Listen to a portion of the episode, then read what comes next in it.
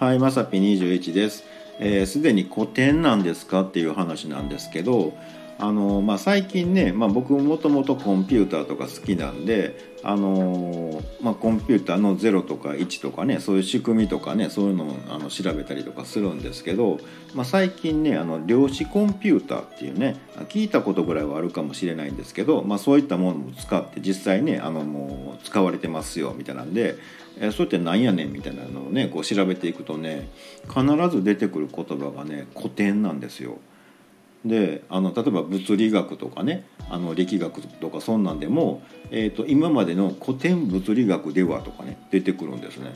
それっていうのがもう今言うたら僕らが知ってる例えばあの相対性理論とかねそういったあのニュートンのどうのこうのとかそういったもの僕らが知ってるもんってもうすでにね古典物理学の中に含まれるんですよね。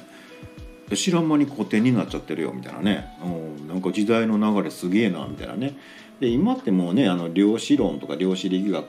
とかねそういったものもっと不思議な世界がねあのありますよみたいなね。で実際それをコンピューターとして使ってますよみたいなね。ものすごいことができるみたいな時代になってるんですけどなんか知らん間に古典の中に取り残されちゃってるっていうのが一番の驚きでした。はい。えーとねえーまあ、実際僕らがねなかなかそれで何するんっていうことなんで、あのー、使えないとは思うんですけど実際にその量子コンピューターっていうのは、えーとまあ、Google とかねその辺とかも、あのー、IBM とか実際使ったりしてるらしいんですけど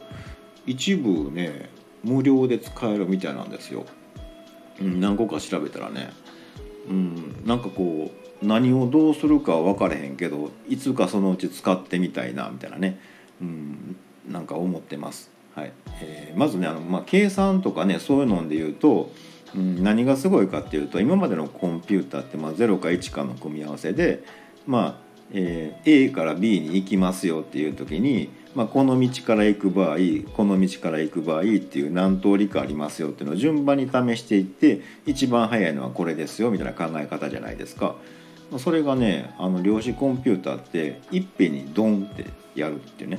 うん、いっぺんにドンってやって答えこれみたいならしいんですよね。うん、だからもうそういう系のねもう世界にもなっちゃってるっていうのがなんかあ知らん間に古典の中に取り残されちゃってるななんて思いました。えー、ちょっとねあの実際にねその量子コンピューター使うことになるとえー、ちょっとマニアックな話になっちゃうので、えー、今回は割愛しますけどなんかね世の中すごいことなっとんな思いました。ということで本日は以上となります。また下に並んでるボタンと押していただけますとこちらからもお伺いできるかと思います。ではではまさぴ21でした。